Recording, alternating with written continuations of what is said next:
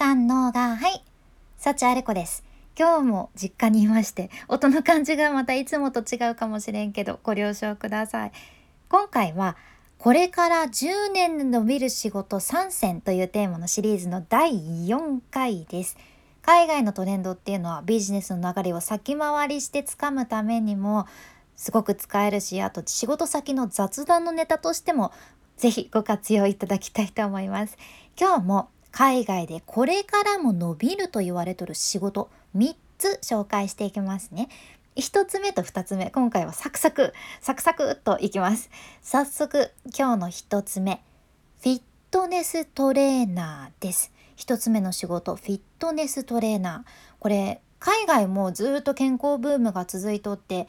ってことは、運動する人も増えとるわけで今ねアメリカではこのフィットネス関連の求人が30万件ありましてで2030年にはね42万件の求人が発生すると予測されとるじゃん。このフィットネストレーナーの平均給与は400万ドルと言われてでこのフィットネスインストラクターになるにはまあ一応特別なトレーニングが必要っていうことじゃね。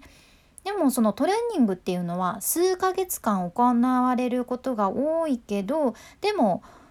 フィットネスを教える上で何か学士とか修士とかそういった資格を取得する必要はないけん運動が好きな人にはかなりチャンスがあるそんな職業になってます。フィットネストレーナー要注目です。では2つ目いきましょう。2つ目。看護師なんよね。えー、看護師伸びてるんやって感じでまあでもそりゃそうかって私は思ったんやけどこの看護師っていう仕事はね今後45%需要が伸びると言われています。で正式にその看護師になるには最低2年の訓練とあと特別な試験っていうのが必要になってきてでも平均で看護師はねアメリカではだいたい12万3,000ドルやけ日本で言うと日本円で言うと1650万円ぐらい？それぐらい稼いでると言われています。看護師、まあ、ここはやはり健康面にも関わってくるしパンデミックっていうのもあるんかな？これからの10年で伸びると言われてる職業ですね。では今日3つ目なんやけどこの3つ目がねちょっと伸びる仕事としては面白いんかなって 思って紹介しますが芸能人のエージェントです。芸能人のエージェント。ちょっとねこれ日本の芸能とはまた違うんやけど日本だと映画会社とかテレビ局とかから仕事を取ってくるのってマネージャーの仕事なんよね。でもアメリカやとその仕事を取ってくるのはエージェントの仕事でしてそのマネージャーっていうのはタレントの売り込みとかスケジュール管理とかいろんなマネジメントするんだけど仕事をブッキングするのはエージェントの仕事らしいじゃん。私はこれ初めて知ってあ日本と違うんやなって思ったんやけどそのアメリカではもうほとんどの俳優とかメイクアップアーティストもそうやしあとプロダクション会社とかスタイリストさんとかもエージェンシーに所属されてます。で実際ね俳優の70%はロサンゼルスにある三大大手事務所に所属しとって例えばそのロサンゼルスにある、うん、WME とかあとトム・クルーズとかもいる CAA とかそれからハリソン・フォードとかが所属している UTA とかねこの大手三大事務所に70%の俳優さんたちが所属されてます。でそういう事務所はもうね何千人っていうエージェントを雇っとるじゃんねもう仕事をブッキングする職業の人そのエージェントを雇ってるわけです。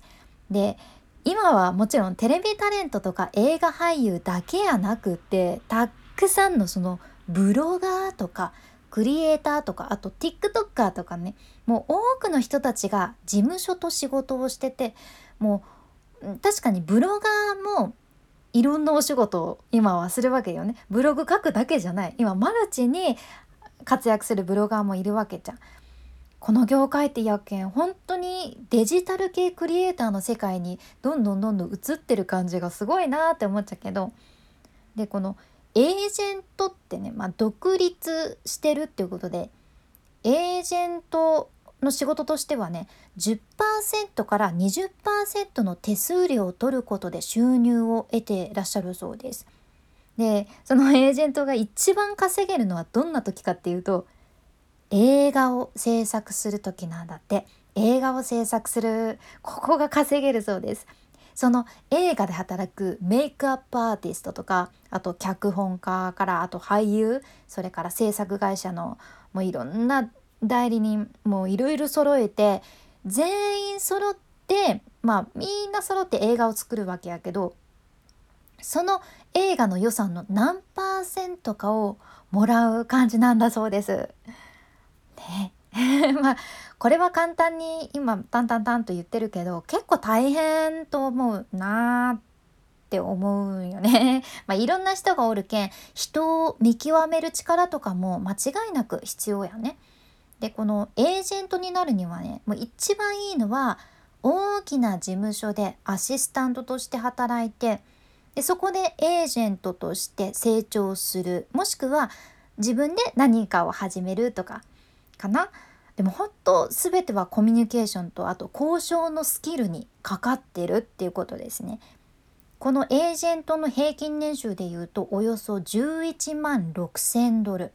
でこのエージェントの需要としてはね2030年までに46%も増加すると予想されてます。めちゃめちゃ伸びますね。まあ、でもここなんでこんな伸びるのかっていうとクリエイターとかの人材が全体的にやはり増えてるっていうのもあるしあと10年前と比較したらもう前はほとんど全ての広告収入がテレビにあったわけやけど今はねクリエイティブな人材の方にもうその人たちの方に広告費がいってるっていうこの流れが大きいはずです。私はその日本のマネージャーとかしか仕事したことないんやけど、まあ、言うならマネージャーがエージェントのお仕事もしおるけんさ日本では。まあねここら辺よく知ってはいるんですが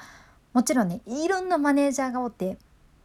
でもねできるマネージャーは本当にコミュニケーションスキルも高いし人間力もずば抜けてるなと